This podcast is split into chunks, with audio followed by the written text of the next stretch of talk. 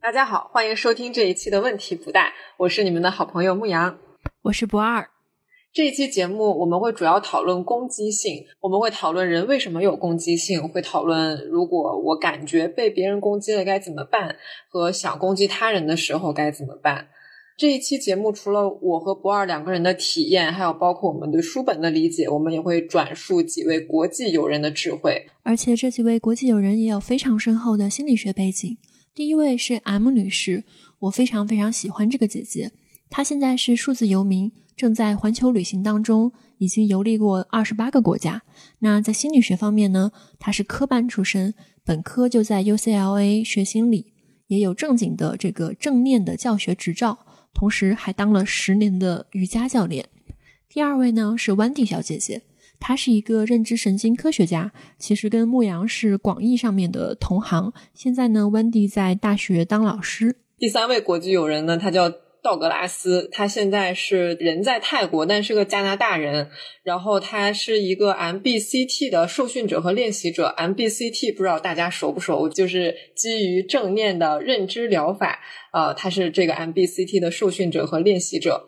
我跟不二呢，向这几位国际友人请教了一些关于攻击的问题，然后他们也给了我们一些非常宝贵的建议，就是会有一些文化上的不同，所以对攻击性的理解也会不一样。在节目当中会和大家进一步的介绍。为什么我们能够请教到这几位国际友人呢？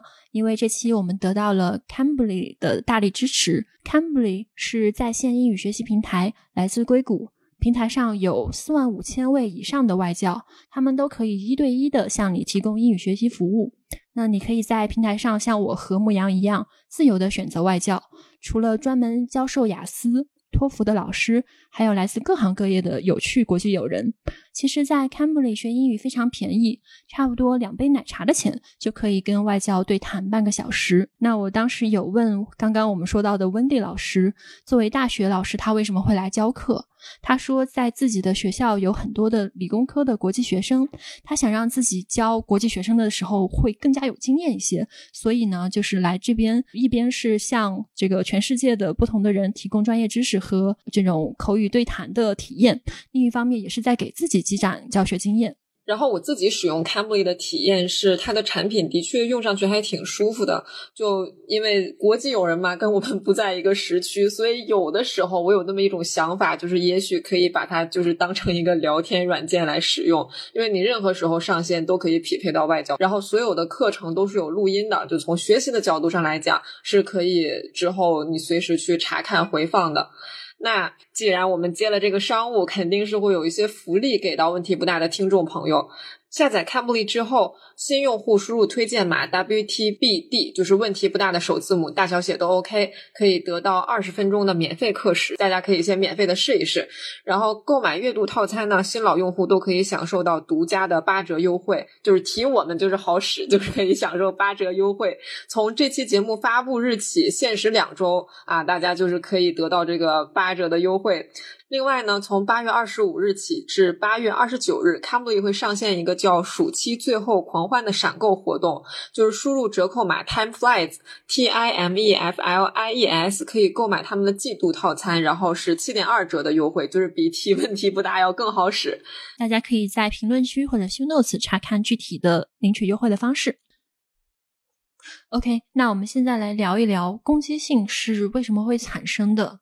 牧羊，你上一次觉得自己被攻击，或者是有想攻击他人的想法是？我觉得就是很时时刻刻，我这两天非常的暴躁。我一边在来月经，然后我一边在相当于打两份工，然后昨天还感冒了。然后我的一份工是去精神病院实习，然后另外一份工是在实验室做科研。做科研本身就让人暴躁，然后去精神病院实习又是非常的让人耗竭，所以我这两天总跟别人乱发脾气。啊，辛苦牧羊，今天晚上这么晚再来录制这个播客，你现在这是三份工。我会想到，就像牧羊说的这样，攻击性其实很多时候是我们自己处在一个不好的状态的时候会表现出来的。我觉得你说的其实很有道理，就是我想到我看最近我在重温《摩登家庭》，我看到其中有一集，就是我不知道大家有没有看过《摩登家庭》里面的那个妈妈 Claire，就是她平时就是一个比较龟毛、强迫的妈妈，但是她每个月会有一次水疗日，就是她会去做 SPA，然后那一天她的心情就极其好，所以他们家。那个爸爸，他就她老公，然后还有她的三个娃，就会把所有的这个月的坏消息都集中在那一天。她做完水疗之后，来集中的告诉他，就是他如果那个时候就特别舒服，身体和精神都很愉悦，他就不太容易产生攻击性和攻击行为。嗯，所以我觉得你说的其实有道理的，就是有的时候我们在生活中遭遇的挫折越多，我们就越容易产生攻击行为，然后我们。过得比较爽的时候，我们人就会显得比较平和和好脾气一点。哎，我想到好像以前是你向我分享过一句话，来自呃《与神对话》那本书，他是说所有的袭击都是呼救。呃，这个让我想到我之前看社会心理学里面有一个对于攻击是如何产生的理论，叫做挫折攻击理论，就是说一个人他先受到了一些无法接受的挫折。这个挫折导致了他的愤怒，然后呢，在环境当中再有一些线索出现的时候，这个线索就成了攻击的线索。线索就像这个引信一样，把愤怒给点燃了，然后就转化成了攻击的行为。不知道大家可不可以想象有这样一种体验？比方说，现在全国各地都是高温，那么在一个很炎热的夜晚，你认真的工作或者学习了两个小时，然后你觉得有点渴，就去楼下。呃，想去买一个这个冰可乐吧，结果你扫完码之后，那个机器是就是收钱的时候有反应，但是就是不出货。然后你打那个上面的投诉电话，那个电话也接不通。这个时候你会不会觉得脾气就上来了，甚至想要可能想要去摇晃那个自动售货机？我我觉得在这里面，就刚刚这个挫折攻击理论，好像一下子就提到了这个攻击行为。那其实我我理解这个攻击性是包括两个部分，就是有一部分可能是情感层面的，就我们在心里产生了一些与攻击有关的情绪，比如说讨厌呀、嫉妒啊，甚至恨意呀。然后一部分是攻击行为，就是与情感对立的，我们真的把这些情感诉诸于实践了，就变成了一种行为。那也许在讨论行为之前，我们可以先讨论一下在心理内部发生了什么，就是这些与攻击性有关的情感。同意，我会觉得在情绪和行为之间其实是有一个嗯 gap，有一个这个跳跃的。作为一种情绪，人有攻击性，这个真的是太正常不过了。我们经常唠说爱恨情仇，那爱和情之外还有恨和仇嘛，对吧？这就是生而为人的一部分。我在语言上面也观察到了一个有趣的现象，就是这个英文里面啊，我们去形容一个人很有攻击性，会说他 aggressive。aggressive，它一方面就相当于讲呃这种很想伤害、想去损害和破坏，但是另外一方面，aggressive 也是我们去形容一个人雄心勃勃、自信、很精力充沛的那个词，它其实是一体两面的一个状态。嗯，的确，那我能够理解，就是之前我还有过一个科研的 idea，但这个 idea 并没有付诸于实践。就曾经我想过编一个白雪公主量表。就是我会发现有一些女生对自己有一种白雪公主般的幻想，就觉得我是白雪公主，是一个善良的好女孩，我是不能够有啊嫉妒啊、恨啊、讨厌啊这些攻击性的。然后我就想要编一个这样的量表来衡量，就是人们有多么的不允许自己的这些攻击性的情感出现。嗯，像刚刚不二讲的这个 aggressive 的一体两面，我觉得就很好呀。还有一个现象就是，比如说我们接待一些创伤的来访者的时候，如果这个来访表现的非常的抑郁，就是他就是一副，哎，这个事情我特别的愧疚，都是我的错，我吃也吃不好，睡也睡不好，就是比较偏向抑郁的那种表现，我们就会很担心他。但如果这个来访来了之后是非常愤怒的那一挂的。就是他觉得这种事儿怎么能发生在我的身上呢？啊，怎么能这样，竟敢这样？这种来访我们一般不是很担心他，因为其实这种攻击性也是生命力的一种表现。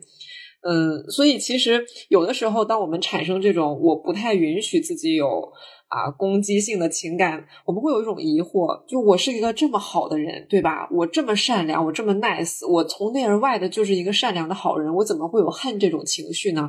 但其实。这这是很正常的，就是恨也是人类的一种正常情绪。如果我们去恨一个人或者去讨厌一个人的话，往往都会有一些原因。常见的原因有四种啊，就是第一种就是嫉妒对方，就觉得对方有一些东西，但是我们没有一些东西，这个是不公平的。嫉妒其实是一种很有趣的情感。我们不会嫉妒远方的比尔盖茨，但是我们可能会嫉妒身边那个就是大家一起读书，但是毕业两年之后他的工资比你高十倍的那个同学。那这么说的话，我的大多数本科同学现在赚的钱都是我的十倍。就这种不公平的感觉会带给我们。啊，嫉妒呀、讨厌呀、恨啊，这些情绪其实是很正常的。这个不代表我们就是更坏的人类，就是人类就会这样，我们就是人类，所以人类就会这样。然后还有一种原因是，就是觉得对方是更卑劣的、更差的，或者是不够好的，基本上就是恨的定义。还有一种就是一种社会学习，小混混在路上发现高年级的小混混。通过霸凌，然后学生就把对方的早餐钱或者是午餐钱要走了，然后他就发现这个事情是有收益的，嗯，所以这是学习的一种。我会觉得，其实更普遍的一种学习是我们在成长过程中模仿身边的那些大人。我会想到一个很典型的例子是，呃，不知道牧羊家里面大家会不会互相吼？我们家非常少。嗯，我会发现就是我们家是。非常的多的，就是大家互相吼的那个状态的。就我成长起来的那个家庭，呃，我自己成家之后，我有一次吼过我的对象，那么他就非常非常的惊讶，因为他从小到大，他从来没有被父母吼过。他家是那种非常开明、温暖、幸福的，所以他就觉得这个吼人就是一个非常严重的事情了。那对我来讲，吼人就是一个日常交流的。呃，一个向对方表示我已经很生气了的一个手段，或者是说是要震慑出对方的一个手段。当我发现他好像是很受伤害的样子，那我就发现，原来威胁和吼这些事情，他们既没有办法震慑到我的对象达成目的，还会导致就是伤害到我们俩的感情。我就把吼的那个状态完全的给删掉了。我听你的这些描述，会发现我们在学习这些攻击行为的时候，其实是学到了一种潜台词，就是我必须要表现的非常 tough，甚至我必须要去攻击别人来防御自己所受到的伤害和危险。我们在这个社会学习的时候，除了学习攻击性和攻击行为，好像也学到了一种危险感，就是。比如说，在家人的沟通当中，如果所有人都是吼来吼去的，那好像这个潜台词就是：如果我不吼，就会不能够显得我我足够受伤，不能够让别人把我当回事儿，不能够让别人意识到我到底有多受伤。但其实。我觉得所有非暴力沟通那一套，就是之前我们给初中生上心理课的时候，就反反复复的讲非暴力沟通。就非暴力沟通那一套的核心思想，就是 用不攻击的方式告诉对方，我真的很受伤了。在在亲密关系里面，这个有一点像那种翻肚皮的举动，因为我如果说你这么做是错的，它是一个攻击行为，好像同时我也是在防卫自己。但是如果我只说我感到受到伤害了，我感到很愤怒。它有一点像我没有要攻击你的意思，我只是让你看到我的脆弱性，让你看到你已经伤害到我了。这个其实是在展露自己的脆弱，是需要很强的安全感，我们才会允许自己做出这种翻肚皮的动作的。我在想，对于可能本身没有那么强的安全感的朋友来讲的话，尝试去做发起非暴力沟通的那个人，其实很需要勇气。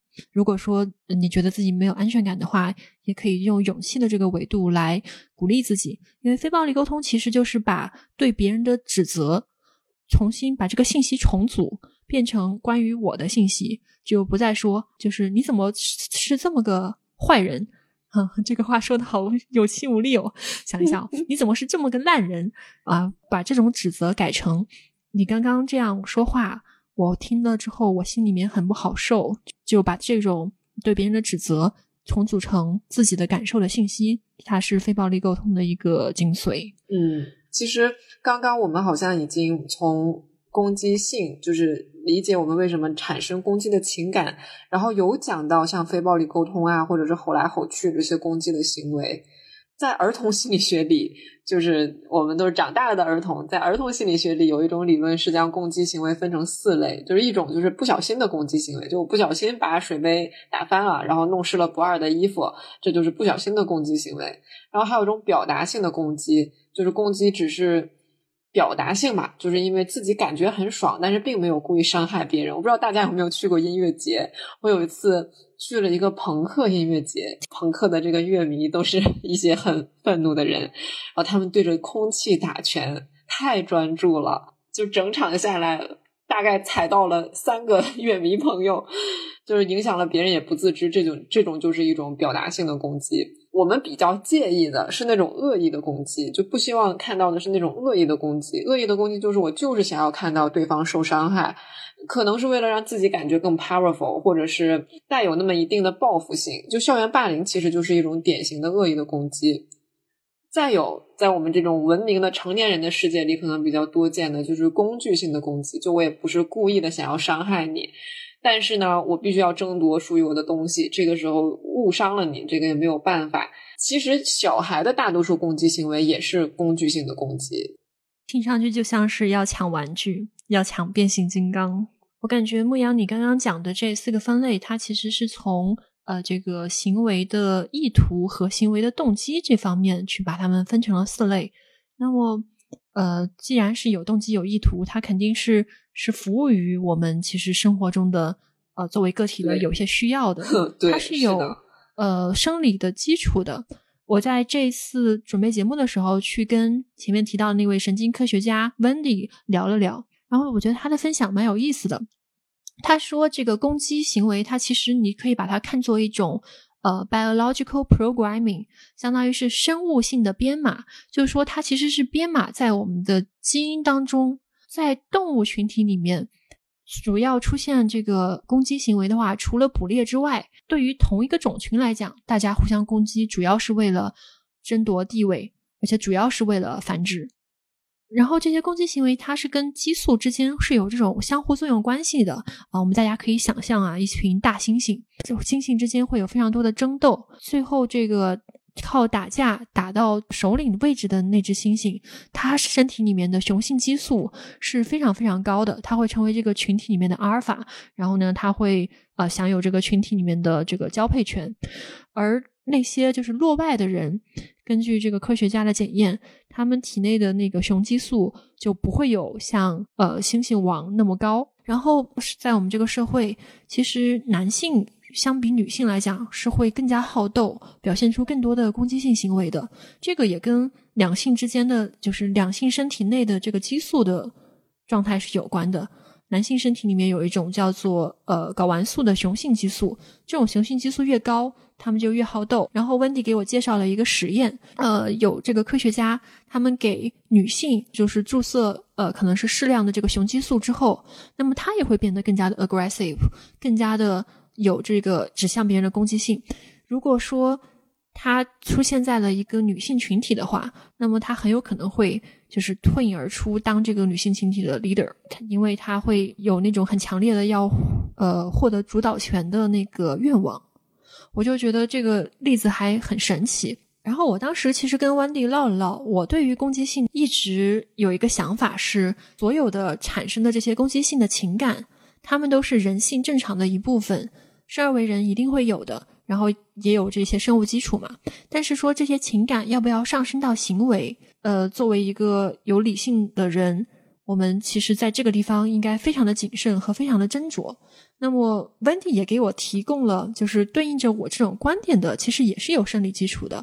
因为，比方说这个前面的，我我们说的这个呃攻击性的情绪，它是很自然的一部分。其实这是我们的那个爬虫脑，或者是说是哺乳动物脑那一部分就有的。嗯，爬虫脑就是现在在进化上面，科学家认为这个人的大脑它也是。在漫长的进化过程当中，是一点一点、一层一层的往上加。大家可以想象一个房子，然后它会有一个先有一个地基，然后有一楼，还有二楼。那么爬行动物脑，你就可以把它当想象成这个地基加上一楼，比较简陋的那种，可能就是这个竹子啊，还有这个茅草这个搭起来的，但是足够用了。很多的这种直接的反应，它都是爬行动物脑的一个对刺激的反应。但是我刚刚说的就是，那么这种情绪是不是要上升为行为呢？它其实就是我们刚刚说的这个大脑的第二层，是由人的这个前额叶更多的去主导的一部分。我们去更加理性的评估了现在的这个情况。那么我很恨这个人，我很想打他，但是我是不是要真的就去打他呢？我可能会这个前额叶，它会是一个更高级的部分，它会来评估。OK，这个状态下是不是有别的方式来处理这个问题？我。要把我这个原始的愿望、原始的情绪给压制下去，所以这是我的一个理解。我我还是不太鼓励大家这么做啊，就是该攻击就攻击，就是你可以高明的选择一些嗯合理的攻击手段。我们这个脑子就长成这样嘛，我们要拥抱自己啊，就并不是前额叶就比爬行脑更高级，就这个都是我们脑子的一部分。就就如果你想攻击。不要特别压抑自己，不一定非得做白雪公主。这是我和牧羊两个人在这个话题上面，就是我们两个人会有不一致的部分。我觉得这个可以在我们后面去更多的探讨自己指向他人的攻击性的那个地方，再去啊详细的阐释它。好呀，大家就是也不一定要听我们两个当中任何一个人的，就只是给大家 做一些参考，就讨论讨论攻击性到底是怎么回事嘛。那刚刚不二有讲很多这个啊生理基础的部分，的确攻击性是有它的进化意义，有它的生理基础的。好像攻击性就是我们不可分割的一部分，就只要是人就会有攻击性。但我们生活当中会看到有一些人表现的仿佛没有攻击性一样，其实我们会在生活中看到一些特别温和的人，而且就是当面对生活当中的巨大挫折的时候。有的人会把这个攻击性指向外部，会愤怒，会攻击他人；但有的人会走向另外一端，就是抑郁。其实抑郁的时候，我们是有很多的自己攻击自己的部分的。这个我们见到的那些生活当中仿佛没有攻击性的人，他们也可能会有很多的攻击性，其实都留给了自己。比方说小明，他为什么会疯狂攻击自己？首先，攻击自己是一个很有掌控感的事情。我们前面第十一期节目的时候有分享过。当小明攻击自己、去苛责自己的时候，虽然他讨厌那个不完美的小明，但是呢，他会喜欢这个严于律己的小明。那进一步，小明为什么会形成此攻击自己的模式呢？这个很可能跟成长环境有关。比方说，小明的父母不允许他表现出攻击性，一旦他表现出了，父母就非常严厉的惩罚他。还有一种可能。当他轻微的去攻击自己的父母时，父母就表现得非常脆弱，所以他发现啊，如果我攻击别人，我就有可能失去自己的养育者，那么他也会转而攻击自己，因为攻击自己呢是安全的。久而久之，小明就把攻击性藏了起来，只对着自己。嗯，听完你说的这个自己攻击自己的一些心理解释，我会觉得其实这些选择把攻击性留给自己的人是。在某种程度上来说是很善良的，而且是其实是有一些很深刻的不安全感的，就是他会希望自己不要被抛弃，就自己攻击自己的时候，其实在某种程度上是希望自己不被抛弃，希望自己能够获得爱，希望自己有价值。其实刚刚有讲到那个我们为什么会产生讨厌和恨这样的攻击性情感，我们不是讲了三个原因嘛？就是觉得对方是啊更劣等的，或者是。有一种不公平感，嗯，还有社会学习。其实还有第四种原因，就是我们觉得自己是被对方伤害了。大家基本上都会被别人攻击过，可能是你的家长，可能是你的同学。就被攻击的时候，我们会产生怎样的心理感受呢？我能想到的就是会会觉得害怕，会觉得受伤，会觉得很委屈，可能还有一些愤怒和恨意在里面。然后这些愤怒和恨意可能促使我们会想要去反击。大家可以想想一想，就是回忆一下。一般我们觉得啊，这个人怎么这么讨厌？他怎么这么对我？然后这时候我们觉得特别的受伤、愤怒的时候，我们最喜欢干什么事儿？我们最喜欢去找朋友吐槽，就是或者找你的爱人吐槽。之前曾经我们在节目里面分享过一种啊。概念或者一种方法叫 self compassion，就是自我共情。自我共情的要义就是想想，如果自己是自己的好朋友，那么我会怎么样对待自己？就是如果你非常就这个人对你很 mean，然后你因为他对你很 mean，所以非常讨厌他的话，那这个时候如果我们跟朋友去说这件事情，我们会期待得到朋友什么样的回复呢？我们肯定会觉得朋友就应该站在我这一边，然后我们会期待朋友认同我们，就是我们会期待朋友说啊，他怎么能这么对你啊？我好像说话说的有点假，反正 anyway 就没事，我觉得很可爱。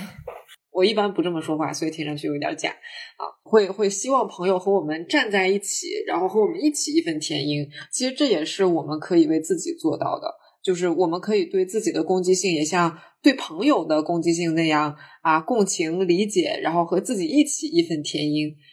就这是一个大的前提，我觉得就是当我们产生了这些心理感受的时候。At least，至少我们可以去共情自己。我会想在牧羊刚刚提到的这个朋友的功能之上，还再稍微补充一点。我觉得这个朋友可能还要去帮牧羊看到他生气之外，他自己现在很难受的那些部分，就是帮他看到自己现在可能需要被照顾到的部分。比方说，你对一个很无理的人大发脾气，有一部分可能是因为那个人真的很无理，但另外一部分也有可能是因为就是你平时是一个很 nice 的人，然后呃，你最近确实是就是各种压力袭来，然后自己的状态也很差了。可能当我们在扮演自己的朋友的时候，尤其不要忘了这一 part，因为指向别人的攻击性会有一种就是你越共情自己，然后那个怒火越烧越旺。就我担心，它会导致这个情绪的烈度不断的螺旋上升。哦，这个我觉得也和我们各自的经验是有关系的。我觉得在这一期节目，从现在开始，我跟不二会很像，就是天使和恶魔，就是一个告诉你说，就是要善良一点啊，做人还是要善良；然后另外一个告诉你，你就是对的，你觉得讨厌你就要去攻击别人。但是我没有鼓励大家要去攻击别人啊，我自己就是一个特别理直气壮的人。就我有很多抑郁的朋友，就我觉得我的抑郁的朋友的比例已经超过了正常人群当中抑郁人群的比例了。然后我就想过，为什么抑郁的人特别喜欢跟我玩儿？有一部分原因可能是因为。我的人格当中是有一些自恋倾向的，就是我就是有一种理直气壮的感觉，我就是觉得自己啊怎么想怎么感觉都特别的合情合理。然后一旦我把这个人这个朋友纳入了我的内群体之后，我的这种合情合理、理直气壮的感觉就会辐射到这些朋友的身上。自恋嘛，就不仅爱我自己，也爱我自己的那个内群体的那一部分。所以我那些抑郁的朋友一跟我说什么事儿，然后一开始觉得这是自己的问题，我就。我不要老从自己身上找问题，你要多想想别人的问题。我就会有一种就是很理直气壮的感觉。对，我觉得你对自己的那个分析非常有道理。我也是感受到了那种和你相处的时候，然后发现啊，哦，原来这儿我也没有做错，那个我做的也是 OK 的的那种呃合理感的。对我，我觉得我是有被你的这个部分很滋养到。我今天的立场就是好像感觉。哎，感觉非常的 peace and love。这当然不是因为我在现实生活中已经修炼到位了，而是我会觉得我现在已经有很多的东西我能够看清楚了，但是我现在还做不到。但我想至少先分享出来我看清楚的那些部分。呃，心理学里面很重要的有一个讲的东西是现实检验。比方说，如果说你对一个人或者说有一个群体有一种先入为主的看法。那么可能他只是做了一些比较正常的行为，你都会觉得他是在针对你，他是对你不好。我们现在为什么会觉得像微博这样的平台特别的乌烟瘴气？就是因为感觉大家在上面没有办法好好交流，一言不合就开始啊对骂、对喷，然后互相搞人身攻击。但是很多时候这种争端它都是来自于一种不理解，所以说我会想到我喜欢的一个公众号叫做“孤独的阅读者”。然后他们的那个创作者葛旭，他自己有写一个小小的议事规则，就是大家在这儿讨论的话，需要遵循这些原则。然后我截取前面有三条，我非常喜欢分享给大家。它叫做：第一，能用愚蠢解释的，就不归咎于恶意。如果说你发现这个人提了一个很冒犯的问题，但是有一种可能性是他真的蠢，他真的就是不知道，所以说就是你能用他很蠢解释的，你就不归咎于他是个坏人。第二是能用无知解释的，就不归咎于愚蠢。第三是能用词不达意解释的，就不归咎于无知。所以说，就是你层层递进的，尽量的把对方当做。和自己一样会有缺陷，整体上还是愿意善待这个世界的人，而不是一上来就觉得啊，你不是蠢就是坏。哦，我觉得这个原则非常好啊！结合不二刚刚说到的这三条孤独的阅读者的意识规则，我会想到，在我的成长的某个阶段，我突然有了一个原则。就是讨厌不是伤害的理由，只有伤害才能构成伤害的理由。就有的时候，我们觉得这个人他不是个什么好东西，或者是觉得啊他会伤害我，或者就就是觉得被他威胁到了，并不一定意味着他一定对我有恶意，他一定伤害了我。可能只是因为他的某一些行为举止让我很讨厌他。嗯，那这个时候我会尽量的提醒自己，那我只是讨厌他，我不可以因为讨厌这样的理由去伤害别人。我其实没有像牧羊这么明确的这个规则，但是我会想到，呃，我现在会认为哪一种攻击可能是比较打引号的可接受的，或者说是正当的，其实就是一个原则，是以保护自己为先。如果说对方其实就是一个正当防卫的思路，有一个合理的界限嘛，相当于我们作为一个社会。呃，大家相当于是拟定了一个契约，是把某一个程度之上的暴力是上交到这个呃执法机构的。所以说，在个人层面上来讲的话，我认为就是在紧急情况下，然后去做正当防卫。嗯，就是说到这个正当防卫和就我们作为公民可以使用的暴力的上限，我会想到。我我聊的那个外教道格拉斯，他是个加拿大人嘛，然后他跟我说的一个文化差异的事情，就是加拿大和美国其实都是枪支合法化的，但是我们会发现，在美国就有很多的这个枪击案，甚至有一些非常恶劣的校园枪击案，还有那种就是人站在高楼大厦上对着下面密集的人群无差别扫射的那种枪击案，但是在加拿大我们好像很少听到这样的啊恶性的枪击案，为什么？确实。嗯，然后道格拉斯跟我说，就是在加拿大，虽然每家里面基本上也都有枪，就是他们的枪支拥有率还是很高的，他们会用枪打猎之类的。但是他们教小朋友，他们会说，就是如果你能通过说和用拳头 解决的问题，就不要用枪。他们是鼓励小朋友，就如果你觉得你就是受欺负了，嗯，你可以上上手揍他，但是你轻易不要用枪。好，好像。根据他的说法，因为我没有在美国长期生活过，根据他的说法，就是他说这个是一个主要的差异的来源，就是在美国可能教育小朋友的时候，嗯，不是特别注重这方面，但是加拿大人会特别强调，能用拳头解决的就不要用枪。所以说，这种呃社会氛围的影响还是挺大的。我相信加拿大人可能也有很多人脾气很暴，但是他们不并不会觉得这个东西需要上升到我要拿枪去跟对方拼命。对，我觉得这里面其实讲的就是我们作为一个公民，在多大的程度上可以使用暴力去自卫，就哪怕我们都有枪。但可能加拿大公民就觉得我的最高上限就是使用拳头了，但可能在不同的国家、不同的文化里面，对于这个最高限度的定义会不一样。就如果说一个人对我们的伤害和恶意都已经超过了。一个公民可以使用的暴力的上限了，那肯定这个就是啊执法机构的事情了。那在生活当中，如果我们有那么一点点苗头，就是觉得这个人已经开始侵犯到了我的私人空间，他开始对我有一些伤害，或者有一些我们可能 sense 到的威胁和恶意，这个时候我们可以做的一个事情其实是设立边界，就比如说。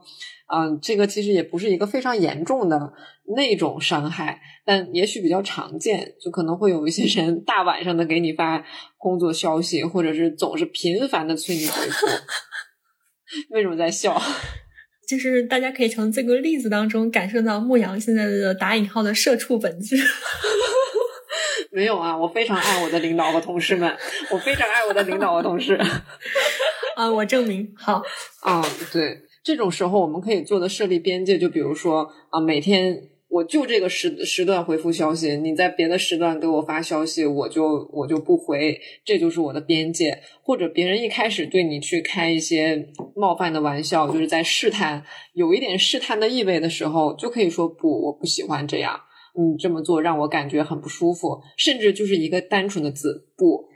有的时候就是足够去划分一个边界的。我会想到两个点，一个是我们之前也分享过的，就是不含敌意的坚决。我就是这么设立边界了，但是这个事儿呢，是因为这是我需要保护自己的，然后它其实不是针对你的，这是我自己行事的原则。第二点就是我很同意牧羊的，就是说说不，这个事情不大。其实做这个题的时候，我经常会在想，生活中是有很多事情是很复杂的，很多烦心事儿，它是没有上升到就是说可能要执法机关去处理的那个层次，但是他们又真实的。给我们造成了伤害，甚至于有的时候，那个攻击我们的人是我们自己的亲人。所以，有没有一种方式能够帮我们去更好的面对这种复杂的状态呢？我就去前面请教了一下，呃，片头提到的那位正念老师 M 女士。那么 M 她就分享了一个方法，是慈心冥想。也是我其实以前练习过的，但是我之前并没有想到慈心冥想可以用在这里。那么这个慈心冥想是怎么一回事呢？比方说，我今天晚上要练慈心冥想，我会用这个顺序，就是首先我会进入冥想状态，然后我会把这个爱和祝福先是送给我，让我自己沐浴在这种大爱下面，然后下一个我会想一个我很喜爱的人。比方说就是牧羊，那么我会接下来在心中想象牧羊，呃，他跟我平时的这个沟通啊，他的形象啊，然后我会把所有的爱和祝福送给牧羊。再下一步，我可能会想象一个陌生人，比方说是我们节目的一位听友，也是把爱和祝福全部送给你。那么再下一步的话，就是一个难以相处的人，这个 M 女士说的英文叫做 difficult people。那么为什么要把？这种爱和祝福送给一个就是他好像对着你抱有攻击性的人呢？因为我以前练过磁性冥想，所以我其实真的知道这个事情是一个对自己的很大的解放。我以前曾经呃在磁性冥想的时候，想象过一个我嫉妒的同学，就是是一个很卓越的同学，然后我对他有一点点的嫉妒心。那么当那一次在磁性冥想当中。我把祝福和爱送给他的时候，我突然间就是感觉到解放了，因为你嫉妒的人往往会跟你很像，只不过是在有些地方比你还可能更优秀一点，或者是说条件比你更优越一点。那么在你把祝福送给对方的时候，你其实是同时祝福了跟那个嫉妒对象很像的你，以及将来更加有所成就之后的你。但是尽管我有了这些经验。我还是会感到有些担心，因为我感觉这好像是一直在要求那个受害者去做更多事情，要他去原谅对方，就好像是你在无尽的去往这个受害者身上加压、施加压力，就好像我们不仅被攻击了，然后我们还要承担起做慈心冥想、原谅对方，然后祝福对方的这个义务。所以我当时是有跟 M 女士去沟通这个担忧的。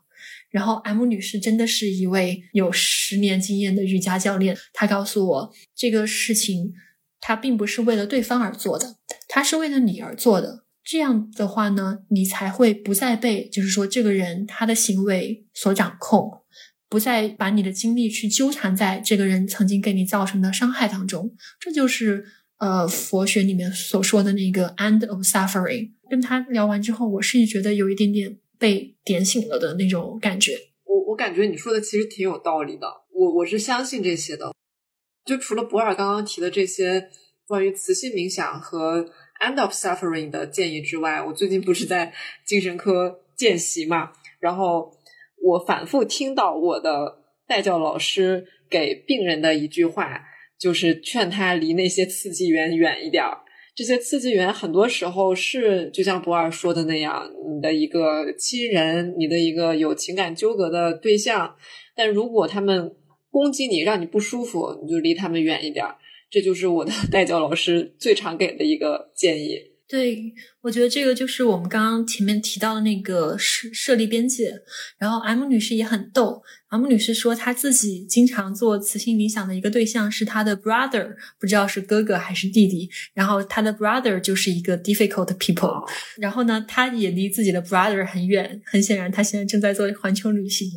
然后她 brother 在美国，一方面是祝福对方早日从这些自己的 suffering 当中解脱。另外一方面，为了我们自己的身心平和和自己的生活幸福，也不需要肩负着拯救对方的义务。说的具体一点，什么是离他远一点？比如说，你跟你的母亲的关系非常差，然后每一次他给你打电话，你都非常应激，就是每一次一靠近他，你就觉得非常的应激，他就会批评你说你榨着你的生活，觉得你哪哪都不对。如果是这样的话，那比如说你们现在一周打一次电话，减到两周一次，或者一个月一次，就大概是类似于这种。总而言之，就是三十六计，走为上计，打不过我们还躲不过吗？所以这是刚刚我们聊到的几种被攻击的状态。我其实这这次还跟 M 女士讨论了另外一个事情，就是一个人会因为很有成就而遭受到比较大量的攻击。呃，在动物世界里面，其实也是这样的。一只狮子想要成为狮子王，那么它的一辈子肯定打了非常非常多架。如果我们去读一些名人的传记的话，会发现基本上没有人。没有经受过大量的攻击，比方说，我今年读完了《成为波伏娃》，然后我发现原来波伏娃当年遭受了那么多、那么多的谩骂攻击。他有一个自己很鲜明的观点，而且他是为当时的一个弱势群体说话，他是在挑战社会的固有的那种腐朽观念，所以说他就变成了一个被大家集火的靶子。那么我自己其实也会体会到。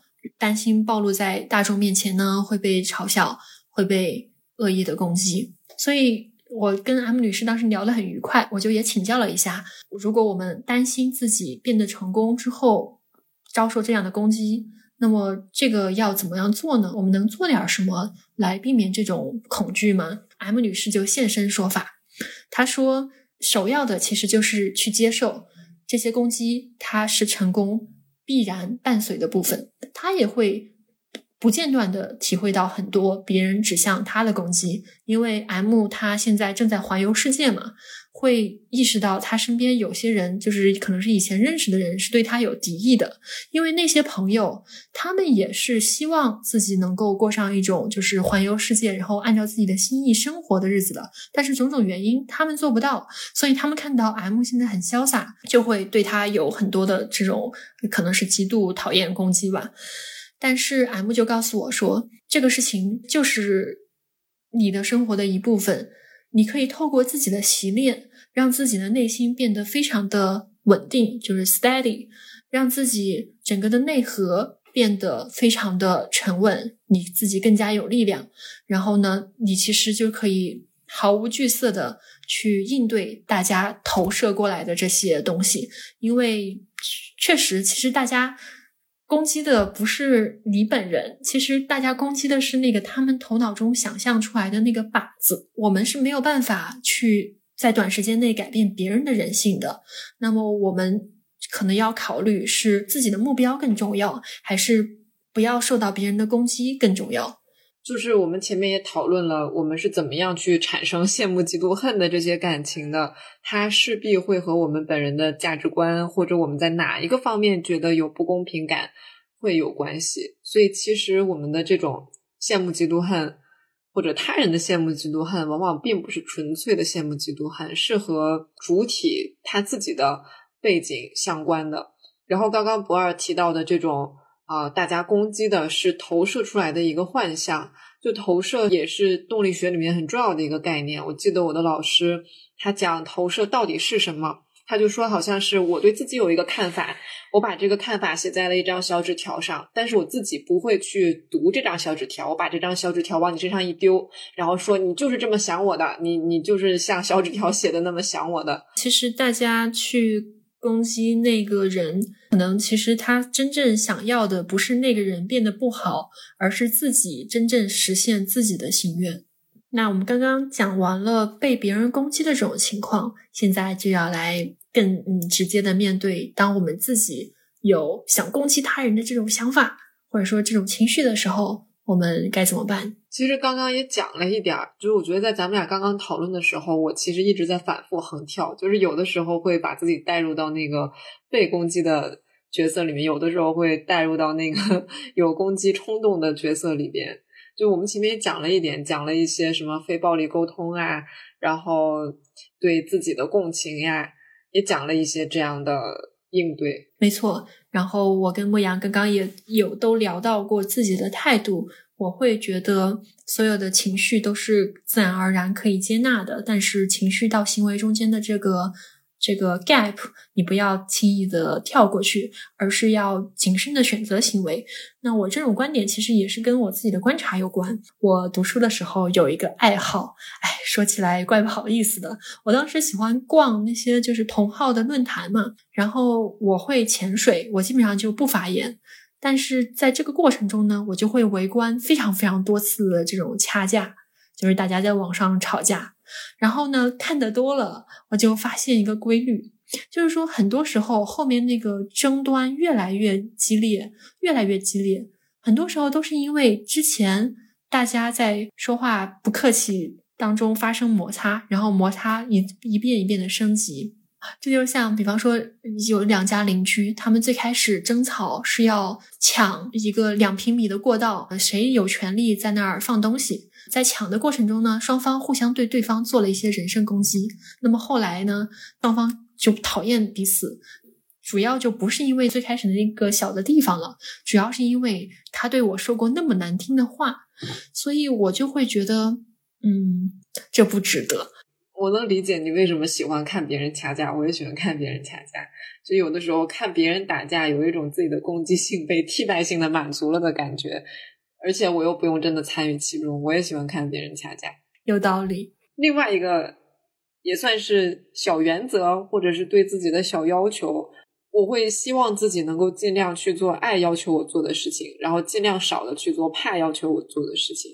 就是当我们去。过度攻击对方的时候，嗯，就比如说为了抢一个两平米的过道，然后说一些很难听的话的时候，或者在论坛上为了维护一个我自己心中的道德律，然后跟别人吵得不可开交，说一些很伤人的话的时候，这个时候我们很难说自己是因为爱才做这些事情的。当然，一开始的起因可能是我要保护自己，这其实也是一种爱，或者是我争这个两平米的过道是为了给我女儿放鞋啊，这也是一种爱。但当我们去说那些难听的话，或者去动手的时候，很多时候是觉得我要不这么做的话，那我就成什么了？我就成一个软柿子了。我要不这么做的话，对方就不知道我到底有多厉害。你这个时候其实就是出于怕，更多的去基于爱而呃做出行动，而不是基于怕而做出行动。这是一个非常好的启发式的法则。而且牧羊刚刚其实对于我喜欢看掐架这件事情做了一个阐释，这个东西我觉得还蛮有启发的。就相当于我可能潜意识里面确实是想要去看一下别人的这个攻击的行为。现在你说了之后，我有一点点意识到这块潜意识，所以说这是一个潜意识到意识的过程。类似的，我也想说，就是下面我要分享的这个事情呢，其实也是一个潜意识到意识的过程。有一种攻击很特殊，它叫做被动攻击。那么被动攻击想要有的时候会让我们自己很难受。那么它要化解的话，其实就是要有潜意识到意识的这么个过程。我跟大家先唠一下，就是啥是被动攻击啊？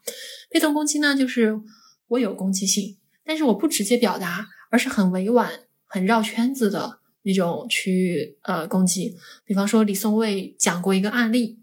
有一个人，他很讨厌自己的工作，所以呢，他就老是晚睡。他对自己的老板非常非常的有意见，但是呢，他没有办法直接表达出来，所以说他就选择了晚睡，去破坏自己的工作效率。那么，当他跟李松蔚这个做完咨询之后，然后李松蔚就建议他说：“呃，不然这样吧，你以后每次见到你老板的时候呢，你就在心里面默默的去说一句：你拽什么拽？你知不知道我每天都晚睡，把自己的效率效率搞得很低，来报复你。”然后呢，他就这样做了。过了一段时间，他又觉得，唉。这样跟老板纠缠真的是没必要。我这个我晚睡还伤的是我自己的身体，是吧？所以，我我完全有别的方式来处理这些处理这个问题。比方说去攒攒精力，然后换个老板什么的。所以说呢，其实这就是一个把潜意识里面的东西带到意识里面来，然后你就会发现，哦，原来我其实是有别的解决方案的呀。原来我不只有这样一种方案的。我觉得从潜意识。道意识其实是把注意力带回到自己身上的一个过程，就是攻击我们总是去啊，人类之间攻击来攻击去的，有的时候我们会在这个攻击的过程当中迷失了自己一开始到底想要什么，我自己的需要到底是什么？嗯，我们不停的提醒自己，我在这里面最重要的是什么？我到底想要什么？我到底在意什么？嗯，我在这个过程当中这么生气，到底是什么需要没有被满足到？这个过程，我我觉得是挺好的，就是把注意力带回到自己的身上。嗯，我很同意。那下面进展到就是，如果所有的上面的这些东西之外，我我仍然是非常非常非常的想要去攻击对方，那怎么办呢？怎么办呢？就我们得合法呀，不能给自己送进去。就是，嗯，得合法。接下来要分享的这些内容，其实比较适用于愤怒管控。我觉得从情绪的角度上来讲，你这个愤怒再强烈，都是可以被允许的。你可以在脑子里把这个人从窗户扔出去，这个都没有问题。但在现实当中，在现实当中，我们的确是要去管理自己愤怒的行动。嗯，在 MBCT 的这个技巧里面，这个也是呃那个外教道格拉斯分享给我的。MBCT 的技巧里面，当我们觉得 out of rage，非常非常的愤怒，我下一秒就要动手揍这个人了，我实在忍不了了。我们可以把注意力转移到呼吸上面，转移到一些我们现在当下正在感受到的事情上面，转移到一些可控的东西上。如果你觉得呼吸是一个不太好去观察的东西，你可以摸一些什么东西，摸一片叶子，摸一摸你兜里的钥匙。然后去体会这个摸钥匙是一种什么样的感觉，或者可以摸一摸自己的手，摸一摸自己的腿，然后去感受一下这个触觉是什么样的感觉，就是转移注意力嘛，把注意力带到这些当下的可控的事情上面，可以帮助我们平息现在非要揍人不可的这种愤怒。我很赞同牧羊刚刚提到的这个 MBCT 的技术，然后我也想提醒一下大家，就是说这个事情它并不是说。你平时不做任何练习，然后在那个脑门着火，然后 特别上火的那那个瞬间，你就能直接调用这个的。所以说，作为一个练习的话，它可能需要一些这个冥想练习作为基础。那么还有一些时候呢，就是我不知道会不会有听友体会到过，感觉自己好像愤怒控制有点问题的时候，就感觉自己似乎是处在一种一点就炸，或者是说，嗯，完全没有办法把。这种攻击性指向别人，剑就一直在往自己身上扎，一直一直是在默默内伤。这些可能都是过往经验导致我们跟攻击性的这个关系不是很好。如果说你处在这样的情况下的话，我的一个建议是，可能需要去在安全的环境当中去体验跟攻击性有关的新的经验，比方说在心理咨询里面。呃，我的咨询师以前说过一句话，就是咨询师就是被攻击来攻击去的，就是当当然是说的是言语层面的，因为你作为一个来访者，你去到咨询室里面，你会把咨询师经常会投射成以前那个迫害你的人，会对你很坏的那个人，你会把自己的攻击性往他身上转移表现出来，这是非常非常正常的事情。而在咨询呢，这是一个安全的环境，你可以在这边。去看见自己的攻击性，去体验到新的经验，获得新的经验。啊，这一期节目前面我们讲了很多理性的东西，就是从理性上面解释人为什么有攻击性，然后讨论了攻击和被攻击的情况。但其实不二和我讲的这些都是理性的层面，都是认识的层面。如果一个人他从来没有过攻击的经验，或者从来没有过。这种能够和自己的攻击性和平相处的经验，那么再多的这种理性认识，可能都会有那么一点隔靴搔痒。我我会鼓励大家去在啊生活里面获得一些关于攻击性的好的体验，可能是一些和平的体验，可能是一些安全的体验啊。也许心理咨询是一个好的安全的环境。所以说，我在想。除了咨询室之外，还有什么地方能够让我们去形成一些跟攻击有关的新的经验呢？我会觉得，其实跟嗯多去跟别人聊一聊，多去问一问别人有什么经历，其实是一个很好的方式。就是比方说，就像我前面提到的，我曾经会觉得在家庭里面，可能吼人是一个要去解决争端的必经的手段，但是我的伴侣就矫正了我原来的这种认知。那么类似的呢，就是我原本可能我自己是有一点点害怕成功伴随的攻击性的，那么我去跟。呃，这个外教 M 女士去讨论了这块之后，哇，她当时回复我的那个姿态真的是非常自信。她说的是，我我就是经常经常的会被攻击，但是无所谓，就是说你在你自己成长的过程中、修炼的过程中，你就是会变得越来越 steady。所以说，她的。信息不只是停留在言语层面的，还有他整个人散发的那个姿态、气场的那个状态，会让我意识到，OK，也许就是说，当一个人成功之后，别人指向他的攻击，可能是没有我想象中的那么可怕，没有我想象中的那么恐怖。所以说，多去跟别人聊一聊。那我们这期的赞助方 Cambly 就是一个面向世界的窗口，在 Cambly，我们不只可以练习口语，还能够与不同背景、不同行业的外教去进行交流。以非常低廉的价格就可以分享到他们的人生智慧，我认为非常值得一试。那本期节目再次感谢 Cambly 的赞助，然后大家不要忘记在 Cambly 上面输入推荐码 WTBD，问题不大的首字母缩写，领取二十分钟的免费课时。然后另外欢迎大家在这期评论区下面留言，呃，我们也会从留言当中抽取十位粉丝赠送三十分钟的免费课时。OK。感谢你听到这里，下面是一个彩蛋。如果我们因为自己有所成就而受到别人的嫉妒、非议还有攻击，那该怎么办呢？来听一听酷酷的 M 女士怎么说吧。Envy, jealousy, greed, that's a part of success. You will experience it. We can't be afraid of that. And that type of stuff doesn't even affect us because if our goal or our mission or our fate is to be successful, no type of jealousy, envy from anyone can stop that, right? Because that is their projection. And remember, yes. they are suffering. That's the first thing the Buddha taught. He only taught two things suffering and the end of suffering. That's it. So if you see someone projecting greed or envy or jealousy to you, just know that there is a light that you have.